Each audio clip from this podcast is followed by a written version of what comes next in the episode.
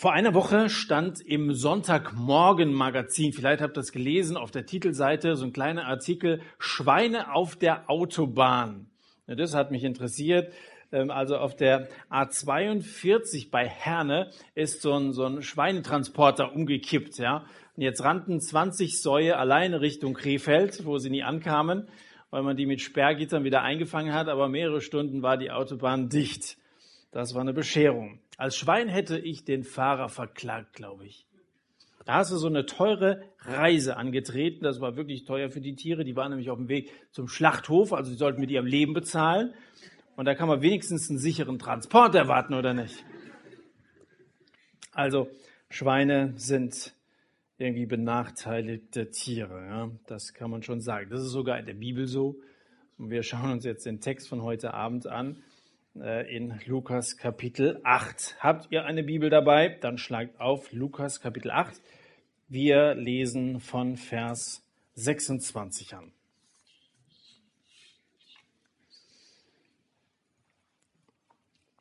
Und sie fuhren nach der Landschaft der Gerasener, die Galiläa gegenüber liegt. Als er aber in das Land gestiegen war, kam ihm ein Mann aus der Stadt entgegen, der Dämonen hatte und seit langer Zeit keine Kleider anzog und nicht im Haus blieb, sondern in den Grabstätten. Als er aber Jesus sah, schrie er auf und fiel vor ihm nieder und sprach mit lauter Stimme, was habe ich mit dir zu schaffen, Jesus, Sohn Gottes des Höchstens? Ich bitte dich, quäle mich nicht. Denn er hatte dem unreinen Geist geboten, von den Menschen auszufahren. Denn öfters hatte er ihn gepackt und war gebunden mit Ketten und Fußfesseln und bewacht worden, und er zerbrach die Fesseln und wurde von dem Dämon in die Wüsten getrieben. Jesus fragte ihn aber und sprach, was ist dein Name? Er aber sprach Legion, denn viele Dämonen waren in ihn gefahren, und sie baten ihn, dass er ihnen nicht gebieten möchte, in den Abgrund zu fahren. Es war aber dort eine Herde von vielen Schweinen, die am Berg weideten. Und sie baten ihn, dass er ihnen erlauben möchte, in jene zu fahren. Und er erlaubte es ihnen. Die Dämonen aber fuhren von dem Menschen aus und fuhren in die Schweine, und die Herde stürzte sich den Abhang hinab in den See, und er trank. Als aber die Hüter sahen, was geschehen war, flohen sie und verkündigten es in der Stadt und auf dem Land. Die Leute aber gingen hinaus, um zu sehen, was geschehen war, und sie kamen zu Jesus und fanden den Menschen, von dem die Dämonen ausgefahren waren, begleitet und vernünftig zu den Füßen Jesu sitzen, und sie fürchteten sich. Die es aber gesehen hatten, verkündigten ihnen, wie der Besessene geheilt worden war, und die ganze Menge aus der Umgebung der Gerasener bat ihn, von ihm wegzugehen, von ihnen wegzugehen. Denn Sie waren von großer Furcht ergriffen. Er aber stieg in das Boot und kehrte wieder zurück. Der Mann aber, von dem die Dämonen ausgefahren waren, bat ihn, dass er bei ihm bleiben dürfe. Er aber entließ ihn und sprach, kehre in dein Haus zurück und erzähle, wie viel Gott an dir getan hat. Und er ging hin und rief aus durch die ganze Stadt, wie viel Jesus an ihm getan hatte.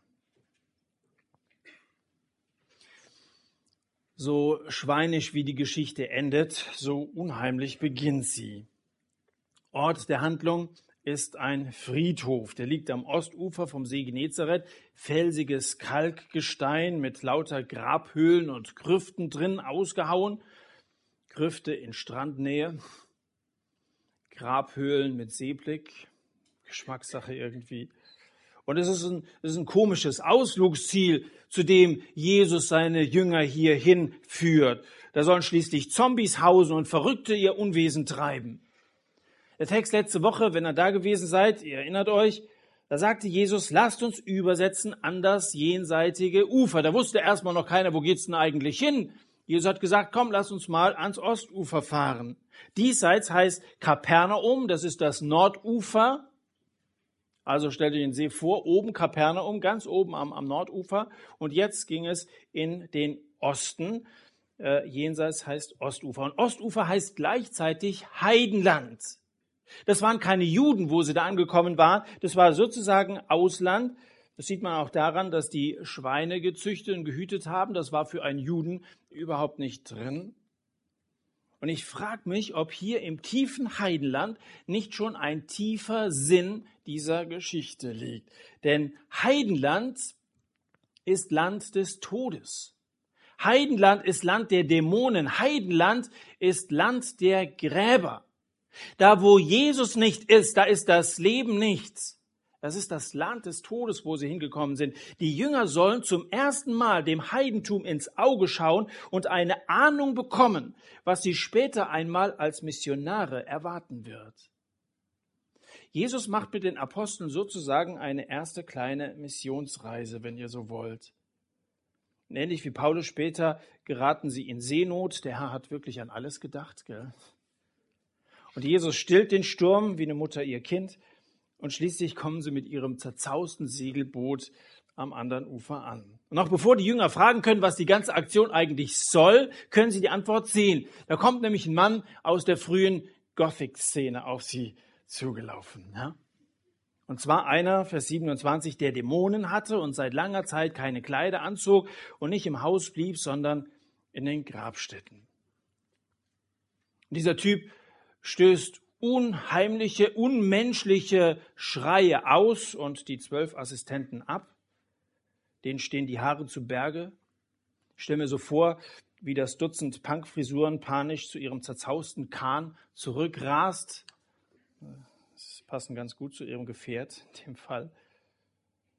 Und dieser Mann, der schreit nicht nur rum, sondern ist ein Mann, der offensichtlich gewaltbereit, der gefährlich war. Aus Vers 29 geht hervor, dass die Leute erfolglos versucht hatten, ihn zu fesseln. Ein Kerl wie Herkules, der nicht zu bändigen war. Und keiner wagt sich in seine Nähe. Unheimlich, oder? Keiner wagt sich hin, doch einer wagt sich in seine Nähe.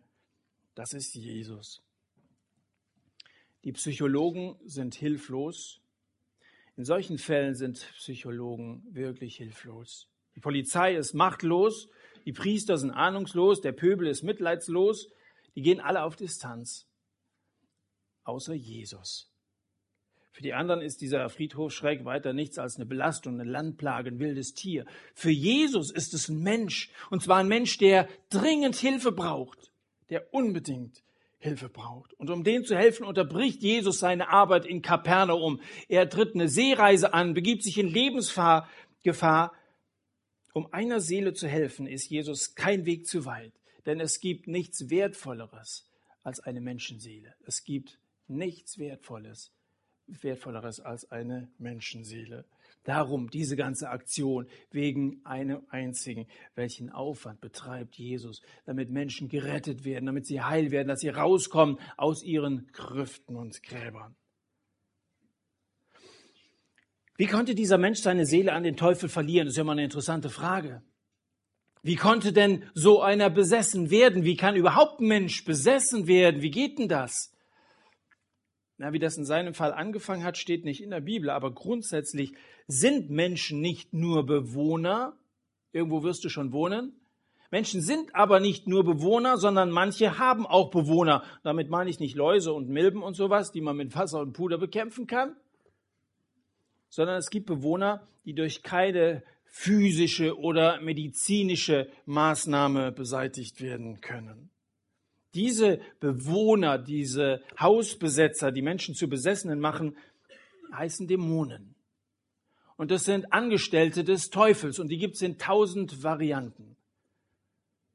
Die Legion, wie diese Gruppe von Dämonen, die sich da in diesem Besessenen freit gemacht hat, heißt, die Legion, die diesen Mann besetzt hielt, zeigt ein wenig von der verwirrenden Vielschichtigkeit und der Abgrundtiefe der Geisterwelt. Ich blicke da nicht durch. Ich kann euch das nicht im Einzelnen passieren, was in der unsichtbaren Welt so abgeht. Es ist vielschichtig und es ist abgrundtief. Und jeder, der sich mit Aberglauben und Okkultismus einlässt, lässt damit auch Dämonen in sein Leben hinein. Und das, was du vielleicht für so einen harmlosen Spaß hältst, ein bisschen pendeln, Karten legen oder Gläser rücken oder so ein Kram, das nimmt der Teufel bitter ernst und er nimmt dir deinen Seelenfrieden. Ich bin verschiedentlich solchen Leuten begegnet. Wir hatten Missionseinsatz in der Nähe von Düsseldorf in Heiligenhaus, hatten die Gelegenheit, da einige Religionsunterrichtsstunden zu gestalten. Und ich werde es nicht vergessen, dass anschließend ein Mädchen, die war so 16, 17, auf mich zukam und sagte, ich muss Ihnen was erzählen. Und dann hat sie mir erzählt, wie sie erstmals den Namen des Teufels so aus Spaß irgendwie, man wollte es mal ausprobieren, angerufen hat mit ein paar Freundinnen zusammen auf dem Schulklo, haben sie geschrien, Satan zeig dich uns. Und in dem Moment knallten gleichzeitig alle Kabinentüren zu, obwohl außer ihnen niemand da war. In den nächsten Tagen, so sagt sie, hat sie in den Spiegel geschaut, sie konnte hinter sich alles sehen, aber ihr eigenes Spiegelbild nicht. Sie hat nachts irgendwelche leuchtenden Gesichter gesehen, Klopfzeichen gehört, dieses Mädchen war beinahe ein Fall für einen Psychiater geworden. Es war wirklich so, sagte sie zu mir. Und die unvorstellbare Angst in ihren Augen zeigte, wie sehr diese Erlebnisse sie geprägt hatten. Es war wirklich so. In Ravensburg lernte ich Holger kennen. Der erzählte mir ähnlich gruselige Geschichten aus seiner Zeit als Zivildienstleistender. Das hat mich, hat mich auch mitgenommen, was er mir da zu erzählen hatte. Ich will da aber gar nicht in irgendwelche Einzelheiten gehen, was der, was der mir da berichtet hat. Die meisten, so sagte Holger, die meisten lachen, wenn ich das erzähle oder versuchen, das zu verharmlosen oder zu erklären. Und ich weiß noch, dass er immer wieder, als er davon erzählte, unterbrochen hat, dass er mich angeschaut hat. Er wollte sehen, wie reagiert er. Wie gesagt, die meisten haben ihn überhaupt nicht ernst genommen ach komm, das, das, das gibt irgendwelche Erklärungen dafür. Du hast, du hast irgendwie ein bisschen wenig geschlafen in der Zeit oder so. Das ist eine Sache, die in deiner Psyche so abgeht. Das, das hat doch nichts mit Teufel oder so irgendwas zu tun. Sowas gibt's doch überhaupt nicht. Ich habe ihm das geglaubt. Ich glaube, wenn jemand so etwas erzählt. Natürlich gibt's den Teufel. Und mit dem Teufel ist nicht zu spaßen, sage ich euch. Holger hat sich am gleichen Tag für Jesus entschieden. Er hat sich bekehrt und er folgt ihm bis heute nach und er ist frei von, von diesen ganzen Ängsten, die ihn auch verfolgt haben. Aber so ist das. Viele sagen, Teufel gibt's nicht. Teufel ist eigentlich nur so ein Symbol für das Böse. Also es lässt man schon als moderner Theologe stehen, dass in der Bibel auch von dem Teufel die Rede ist, aber das muss erklären, das ist ein Symbol, mehr nicht das Böse. Natürlich gibt's das Böse irgendwie, den geben wir Namen, das ist also der Teufel. Bis in die Kirchen, in die theologischen Hörsäle hört man diese Verharmlosungen, gibt es nicht, sagen sie während die Leute schwarze Messen feiern, auf den Friedhöfen Satanismus zelebrieren und sich in Zauberei und Wahrsagerei ergehen. Aber das gibt es alles gar nicht. Das ist ja alles irgendwie nur äh, irgendwie ein Spielchen oder, oder die Leute bilden sich was ein, die steigern sich einfach zu sehr in diese schwarzen, dunklen, okkulten Geschichten rein. Dem Teufel selber gefällt das gut. Er mag es, sich zu verstecken, weil es für den ist jetzt am Mittwoch nicht, nicht Fasching zu Ende gegangen, an Aschermittwoch, der hat das ganze Jahr Fasching, der versteckt sich gerne hinter irgendwelchen Masken, hinter der Maske einer Märchenfigur zum Beispiel. Da wird man, dann da stellt man den Teufel da mit so Hörnern und einem, einem Ziegenschwanz und Ziegenfuß und so weiter. Und da sagt man natürlich, sowas gibt's doch gar nicht, ist eine Märchenfigur. Richtig, so eine Figur, wie man sie da darstellt, im Kasperle-Theater auftreten lässt, das gibt es natürlich nicht. Aber der Teufel, der freut sich darüber und sagt, Solange die Leute sagen, das gibt's gar nicht, da kann ich im Geheimen mein Unwesen treiben. Okkultismus aus dem Lateinischen heißt verborgen. Esoterik ist eine Geheimwissenschaft. Also das, das geschieht alles irgendwie so unter einem verdeckten Mäntelchen oder so. Er liebt es, sich zu verstecken und sich zu verkleiden. Als Märchenfigur, er verkleidet sich in der Musik und versteckt sich darin, in der Psychologie und in der Kunst auf vielen anderen Gebieten. In Hiob Kapitel 1 und 2 wird eine Szene aus der unsichtbaren Welt geschildert. Satan tritt in die Menge, in eine Versammlung irgendwelcher himmlischen Gestalten und Gott fragt ihn, wo kommst du her? Und seine Antwort ist mir mal aufgefallen, sehr interessant, lautet, vom Durchstreifen der Erde und vom Umherwandeln auf ihr. Wenn ihr schauen wollt, hier auf Kapitel 1, Vers 7. Der Teufel antwortet vom Durchstreifen der Erde einerseits und vom Umherwandeln auf ihr. Und ihr habt den Eindruck, er bezeichnet hier selbst die beiden Arten seines Auftretens. Durchstreifen heißt irgendwie heimlich, so undercover cover unterwegs zu sein. Und auf der anderen Seite umherwandeln auf ihr, das ist ein bisschen selbstverständlich und auffälliger als dieses Durchstreifen. Das heißt erstens, dass wir alle unter dem streifenden Einfluss Satans stehen, auch wenn wir es nicht merken. Und wenn Leute sagen, das gibt's alles gar nicht, Sünder sind sie trotzdem. Natürlich sind sie beeinflusst von dem Bösen. Jeder Mensch ist ein Sünder.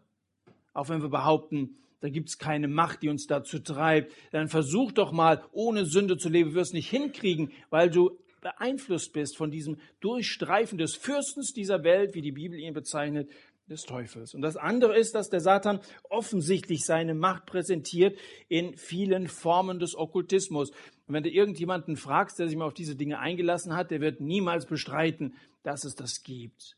Die haben diese Erfahrung gemacht. Und ich bin manchen begegnet, wie dieses Mädchen Heiligenhaus und dem Holger, eine ganze Menge mehr Leute, die solche Erfahrungen gemacht haben, die wirklich panisch Angst bekommen haben und die irgendwie dem Teufel so einen kleinen Finger gereicht haben und jetzt drin hängen und tatsächlich bis hin zum Psychiater unter Verfolgungsangst und andere mehr zu leiden haben. Dieser Herkules, dieser Gerasener hier, der Jesus begegnet, zeigt, wer sich den Dämonen öffnet, der wird zum einen gemeinschaftslos, der ist nämlich raus aus der Gemeinschaft, irgendwo in der Einsamkeit. Zweitens gemeingefährlich. Das muss nicht in jedem Falle so sein, aber manchmal gemeingefährlich. Okkultisten, das geht dahin, bis dass sie vom Teufel irgendwie den, den, den Auftrag bekommen, jemanden umzubringen. Und so jemand, der sich für Dämonen öffnet, zerstört seine eigene Menschenwürde, zerstört seine eigene Menschenwürde. Der lief nackt durch die Gegend. Wow. Das trifft das, was hier geschildert wird in dieser alten Geschichte, 2000 Jahre alt, trifft auf manchen Teufelsanbieter unserer Zeit zu. Peter Göbel von der baden-württembergischen Landespolizei geht davon aus, dass in jeder Schule in Deutschland mindestens ein Hardcore-Satanist sitzt. Mindestens einer. Ich weiß nicht, wie es hier in euren Dillenburger Schulen, da wo du mit jungen Leuten zu tun hast, aussieht. Oder hast du dir selber schon mal Karten legen lassen? Hast beim Pendeln oder Tischrücken oder so etwas mitgemacht? Wenn es so ist, wenn es in deinem Leben etwas gibt, das mit Okkultismus zu tun hat, dann musst du dringend etwas unternehmen. Dann, dann geh zu Jesus. Und ich sage ganz bewusst, geh zu Jesus. Ich sage nicht, geh zu einem Exorzisten. Oder geh zu irgendjemandem, der dich jetzt frei betet von solchen Bindungen. Nichts dagegen, dass du dich einem Seelsorger anvertraust. Vielleicht solltest du es sogar machen. Aber es geht letztendlich darum, zu Jesus zu kommen und durch die Gemeinschaft mit Jesus sozusagen automatisch Dämonen zu vertreiben. Exorzismus ist nichts, was die Bibel kennt. Das sind ja Leute, die manchmal, weil sie sich gerade darauf einlassen, selber nun Zielscheibe des Teufels werden. Gibt es auch Beispiele dafür. Ich möchte auch Folgendes sagen. In allen griechisch-römischen Städten oder in keiner damals antiken Stadt gab es so viel Magie wie in Ephesus. Von allen Städten, die aus der damaligen Zeit Jesu und der Apostel bekannt sind, ähm, ist Ephesus diejenige, die am stärksten mit Magiern, mit Zauberern, mit Scharlatanen ähm, besetzt war, die zog also diese Stadt solche Leute nur so an. Und in Apostelgeschichte, Apostelgeschichte 19 ist die Rede davon, dass in Ephesus Zauberbücher im Wert von 50.000 Tagelöhnen verbrannt wurden. Da könnt ihr euch mal vorstellen, was Leute sich mit diesen Themen auseinandergesetzt haben. Bücher verbrannt im Wert von 50.000 Tagelöhnen. Und da ist ja mal interessant, wie Paulus im Epheserbrief genau diesen Leuten schreibt er einen Brief, wie er mit diesem Thema Okkultismus im Epheserbrief umgeht. Normalerweise ist es so, zwei, drei Worte über den Teufel und Gott ist vergessen. Das Böse, das Negative fasziniert uns normalerweise so sehr, dass wir überhaupt nicht mehr über das Positive reden. Und sobald man so ein Thema hat, ist das Thema Nummer eins, Gott steht irgendwie im Abseits. Bei Paulus ist das nicht so. In Kapitel 1 des Epheserbriefes, und nochmal, ihr müsst immer bedenken, an wen so ein Brief geschrieben worden ist. in Kapitel 1 des Epheserbriefes fängt Paulus erstmal mit einem gewaltigen Hymnus, einem Lobpreis an Gott an, ein, ein, an, der das ganze erste Kapitel einnimmt. Er lobt Gott. Dann spricht er von der Gnade Gottes, von der gewaltigen Größe und Macht Gottes, von der Wirksamkeit der Macht seiner Stärke. Und dann sagt er, dass nach seiner Auferstehung Jesus hoch erhaben ist über jede und dann kommen alle okkulten Bezeichnungen, die damals gebräuchlich waren, über jede Gewalt und Macht und Kraft und Herrschaft. Und dann sagt Paulus, und egal wie sie sonst noch heißen, Kapitel 1, Vers 21, über all diese ist Jesus hoch erhaben. Da werden sie mal so kurz gestreift, mal so kurz angesprochen, einige Bezeichnungen gebraucht. Und dann sagt Paulus, Jesus ist stärker als sie. Und dann wird still um die okkulten Mächte im ganzen Epheserbrief. Der Teufel und seine Dämonen kommen in diesem Brief überhaupt nicht mehr vor. Erst am Ende des Briefes kommt noch so ein kleines PS. Setzen wir unter so einen Brief drunter. PS, ach übrigens, was mir noch einfällt. Da sagt Paulus übrigens, das heißt PS, übrigens, zieht die Waffenrüstung Gottes an gegen die Listen des Teufels. Und dann ist keine Rede mehr von Teufel und Dämonen. Das ist doch interessant. In diesem Brief ist keine Rede davon. Ihr müsst wissen, wie diese Mächte heißen.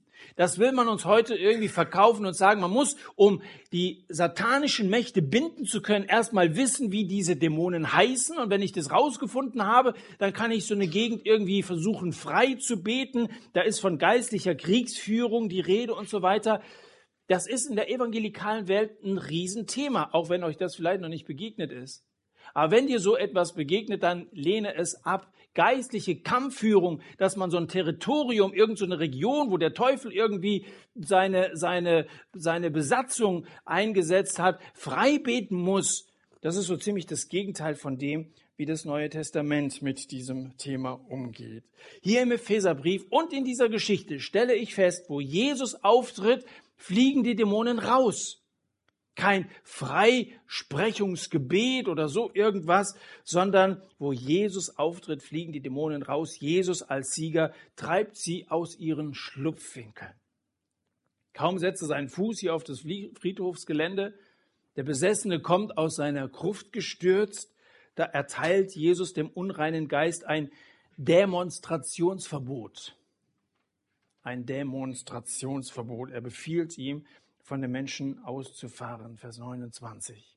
Der Dämon aber schreit aus dem Besessenen raus, was habe ich mit dir zu schaffen, Jesus, Sohn Gottes des Höchsten, ich bitte dich, quäle mich nicht. Interessante Aussage dieses Dämons. Was habe ich mit dir zu schaffen, Jesus, Sohn Gottes des Höchsten, ich bitte dich, quäle mich nicht. Dreierlei fällt mir bei dieser Äußerung auf. Das erste, Dämonen die Dämonen kennen Jesus, sie erkennen Jesus und sie wissen, dass er der Sohn Gottes ist. Und wenn du sagst, ich weiß, dass es einen Gott gibt und dass Jesus sein Sohn ist, dann heißt das noch lange nicht, dass du Christ bist. Denn dasselbe sagen die Dämonen auch. So dumm, die Existenz Gottes zu leugnen, ist nicht mal der Teufel. Also solltest du dir ja nichts darauf einbilden, ich weiß, dass es Gott gibt und ich glaube auch, dass Jesus sein Sohn ist. Das macht dich nicht zum Christen. Sondern einer, der Christ ist, der gibt zu, nicht nur zu, dass es Gott gibt, sondern er gibt ihm auch die Ehre. Und das macht der Teufel eben nicht. Christ bist du, wenn du nicht nur weißt, dass es Gott gibt, sondern wenn du ihm auch gehorchst, wenn du ihm dein Leben anvertraust, wenn du sagst, du bist die Nummer eins und ich möchte aus deiner Vergebung her mein Leben leben. Das ist also das Erste, was mir auffällt in dieser Äußerung dieses Gerasinas oder des Dämonen. Die Dämonen kennen Jesus. Das Zweite ist, die können nur die alte Leier. Lass uns in Ruhe. Ja, misch dich nicht in unsere Angelegenheiten. Und das ist eine Platte, die ich auch gut kenne. Die haben nämlich alle die drauf, die sich Jesus vom Hals halten wollen. Lass mich in Ruhe. Ja, ich möchte mein Leben leben. Bitte lass mich mit diesem ganzen Kram in Ruhe. Jeder, der verloren geht, hat Jesus gegenüber so eine Haltung eingenommen. Lass mich bitte in Ruhe. Aber Jesus ist gerade gekommen, um sich in deine inneren Angelegenheiten einzumischen. Er will ins Zentrum deiner Persönlichkeit, in dein Herz hinein. Und er möchte dich zu einem neuen Menschen machen. Und das kann er nicht, solange du diese Haltung hast, lass mich in Ruhe. Wer den Sohn Gottes hat, der hat das Leben. Wer den Sohn Gottes nicht hat, der hat das Leben nicht. 1. Johannes Kapitel 5. Wer den Sohn Gottes nicht hat, hat das Leben nicht. Das heißt also, so jemand ist wirklich in so einer Gruft drin, vergleichbar mit diesem Mann in so einem Grab. Und deswegen will ich dich aufrufen heute Abend, komm raus aus deinem Grab, komm raus aus der Gruft, mach's wie dieser Mann, komm Jesus entgegen. Man wusste zu diesem Zeitpunkt noch nicht so genau, wie die ganze Geschichte ausgeht. War eine ziemlich dramatische Situation, da schreit er rum. Wie gesagt, die Jünger laufen weg. Aber der erste Schritt war getan, er kam zu Jesus. Hier gab es eine bemerkenswerte Begegnung zwischen dem Sohn Gottes und einem Besessenen von einer Legion von Dämonen. Komm raus. Jesus in seiner Liebe will dir neues Leben geben. Wenn du kein Leben hast, weil du den Sohn nicht hast, dann hast du kein Leben. Komm aus deinem Grab. Jesus will dir neues Leben geben. Und das Dritte, was mir auffällt bei dieser Äußerung, eigentlich hatten wir das schon, er sagt, quäle mich nicht. Hier wird deutlich, Jesus allein hat die Macht über den Satan. Die haben Angst vor dem.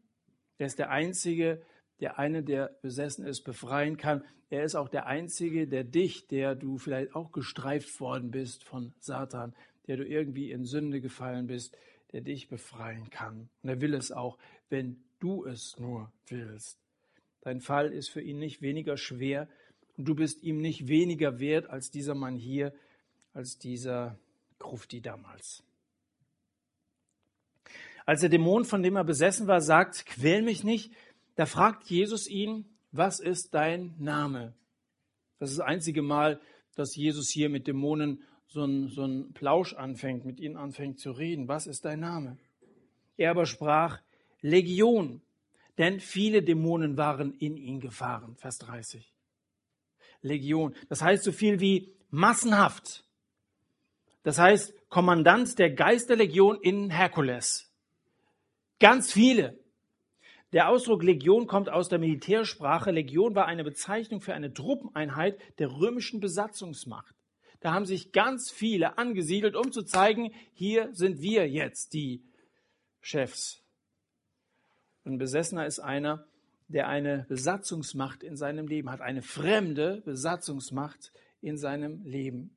Und als der Dämon merkt, dass Jesus den Abzug aller Besatzungstruppen fordert, so wie Barack Obama jetzt die Besatzungstruppen aus dem Irak zurückziehen will, Jesus fordert den Abzug aller Besatzungstruppen, da bitten die Geister nicht in den Abgrund fahren zu müssen. Nicht weit entfernt passen einige Schweinepriester auf ihre friedlich rüffelnde Herde auf. Im Markus Evangelium steht, dass das 2000 Stück Vieh waren, die ihren unverkennbaren Geruch über den Hügel schicken. Und auch Legion wittert den Braten und schlägt bettelnd vor, lass uns unser Camp in den Piki-Bezirk verlegen. Und Jesus erlaubt es ihnen. Die böser, bösen Geister lassen den Mann frei, fahren in die Schweine. Es macht Plumps und von den 2000 Viechern ist kein Ringelschwanz mehr zu sehen. Ich nehme an, dass einige von euch mir, als ich über Dämonen sprach, schon so ein bisschen befremdet zugehört haben.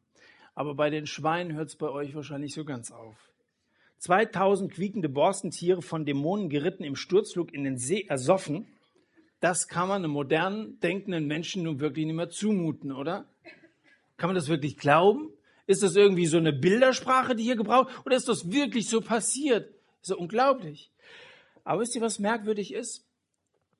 Dostoevsky, der größte russische Dichter, hat im 19. Jahrhundert einen Roman geschrieben, in dem er das Schicksal des modernen Menschen beschreibt. Dieser Roman hat den Titel Die Dämonen und als Einleitung hat Dostoevsky diese biblische Geschichte gewählt. Das ist Weltliteratur.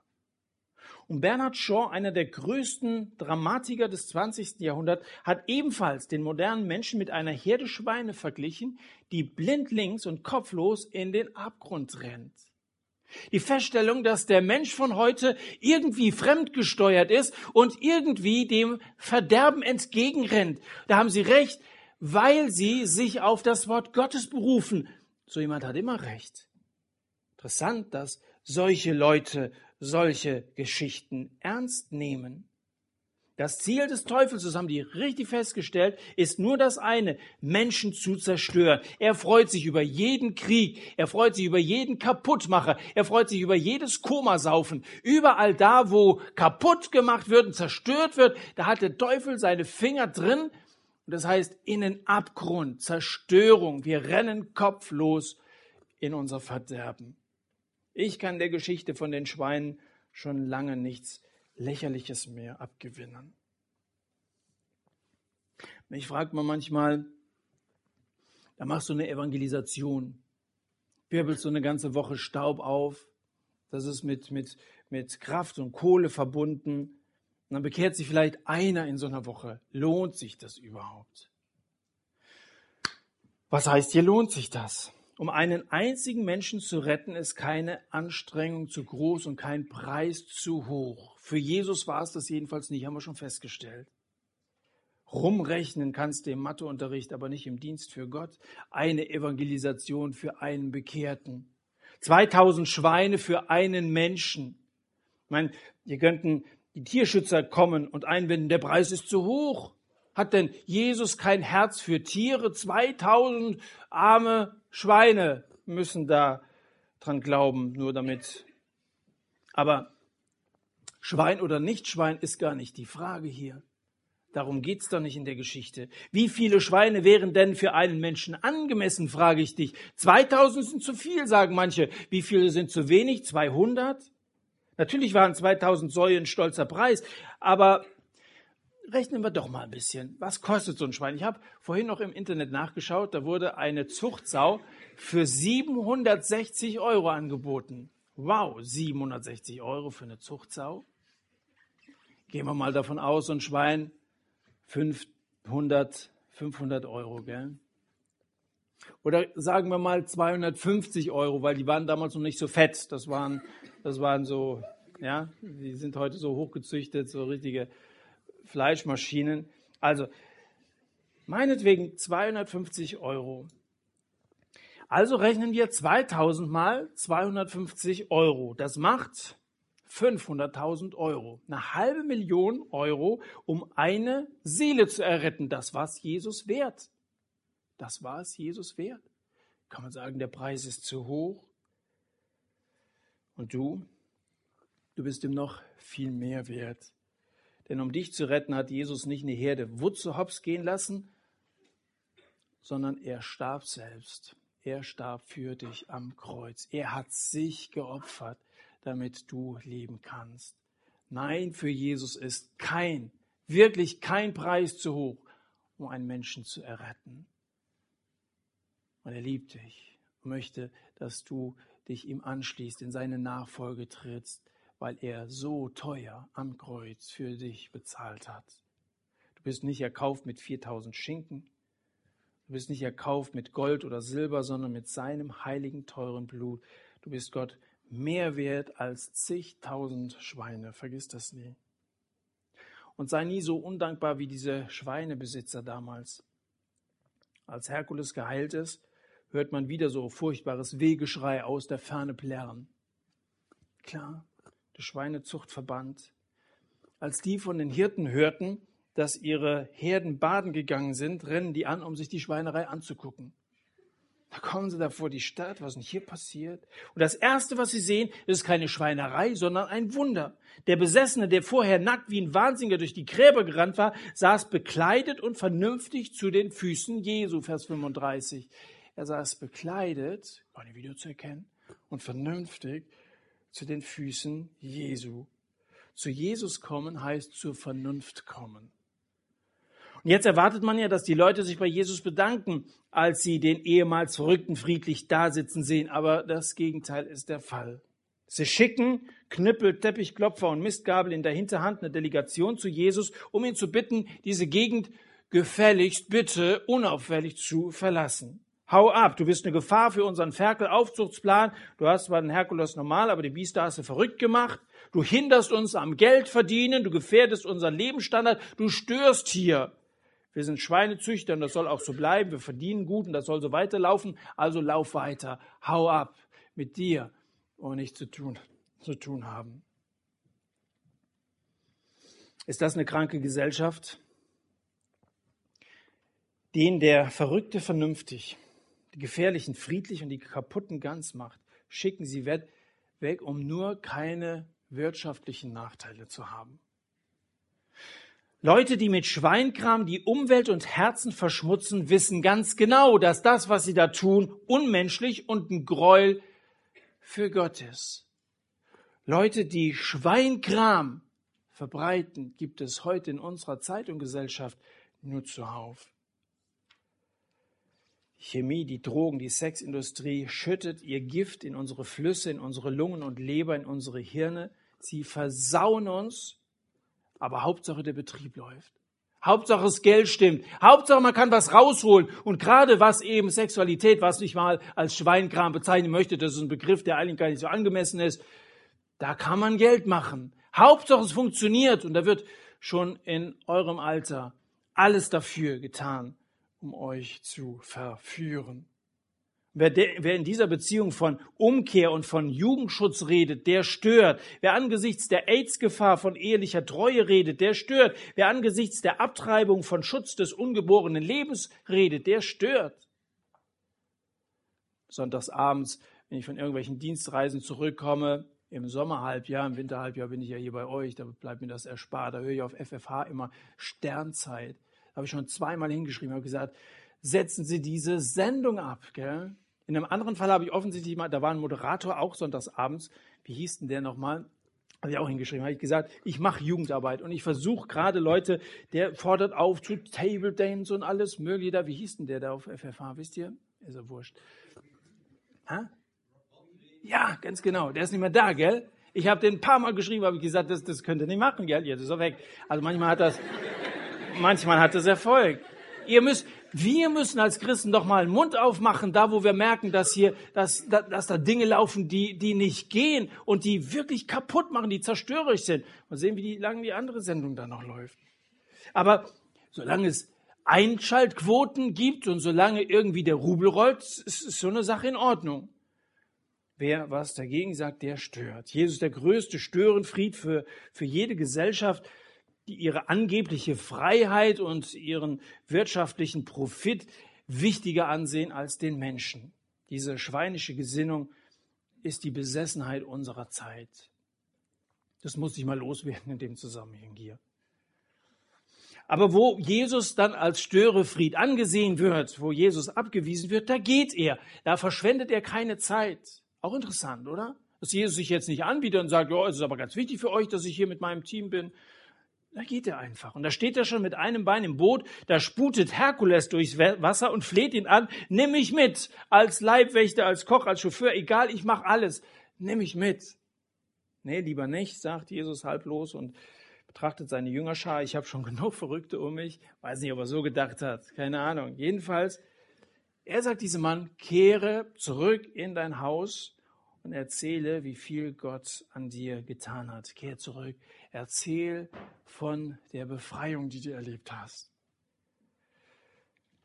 Wem wirst du in der neuen Woche erzählen, was Gott getan hat? Was Gott getan hat in deinem Leben und was Gott getan hat, um alle zu befreien, die aus Furcht vor dem Tod ihr ganzes Leben hindurch Gefangene des Satans waren. Hebräer Kapitel 2. Wem wirst du erzählen, was Gott getan hat, um alle zu befreien, die aus Furcht vor dem Tod ihr ganzes Leben hindurch Gefangene des Satans waren? Warum schämen wir uns eigentlich so oft für Jesus? Warum sagen wir es nicht? Warum bekennen wir keine Farbe? War gut, dass Immanuel am Anfang darauf aufmerksam gemacht hat. Der Schluss der Geschichte ist das Entscheidende. Geht los und erzählt, bringt's ans Licht in diese dunkle Welt, ich möchte gar nicht so viel über den Teufel eigentlich geredet haben heute Abend. Weißt du, wenn du dem Teufel eine Bühne baust, dann spielt er darauf Theater. Da braucht man gar nicht so viel drüber reden.